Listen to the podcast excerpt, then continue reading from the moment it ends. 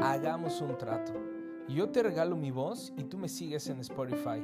Además, ayúdame por favor a valorar este programa, este podcast, para que mucha más gente como tú pueda escuchar este contenido que traigo para ti.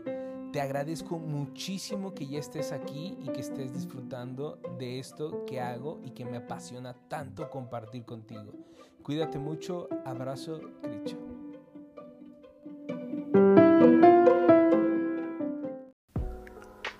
Uno no ama lo que odia y no odia lo que ama. Cuando tú dices amar a alguien y ese alguien por cualquier situación te hace enojar, realmente no lo estás odiando. Realmente estás enojado, realmente tus expectativas están siendo eh, tocadas.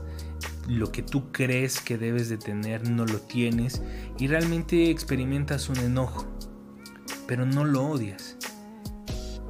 Pero si odias a alguien que dices amar, yo pondría un stop y revisaría qué es lo que está pasando.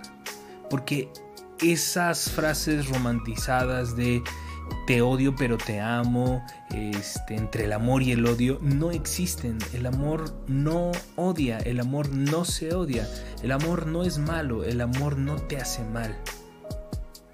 Realmente, cuando sientes odiar a alguien que te ama, realmente estás enojado.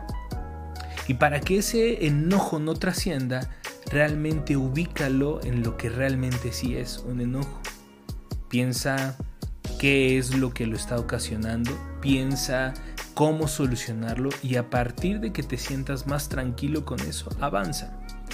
No le hagas sentir a una persona que amas que la odias, porque eso está muy mal. Eso puede herir mucho a la persona que amas. Y realmente si quieres amar algo que estás odiando, también haz un análisis y si resulta que realmente lo estás odiando, suéltalo, suéltalo.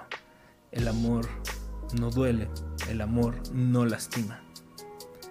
Dejemos atrás frases tan románticas como te odio, te amo. Y dejemos frases tan inteligentes como estoy enojado contigo, te amo y voy a tratar de solucionarlo para que estemos bien.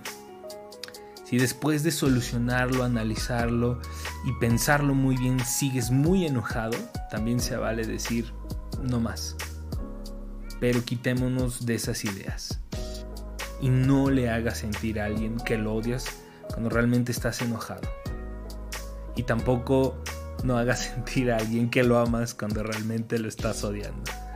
Aquí yo creo que lo más valioso es entender que lo que se ama no se odia y que no son sentimientos que debamos expresar tal cual a la ligera, porque dañamos muchísimo a la gente cuando le hacemos creer que los odiamos.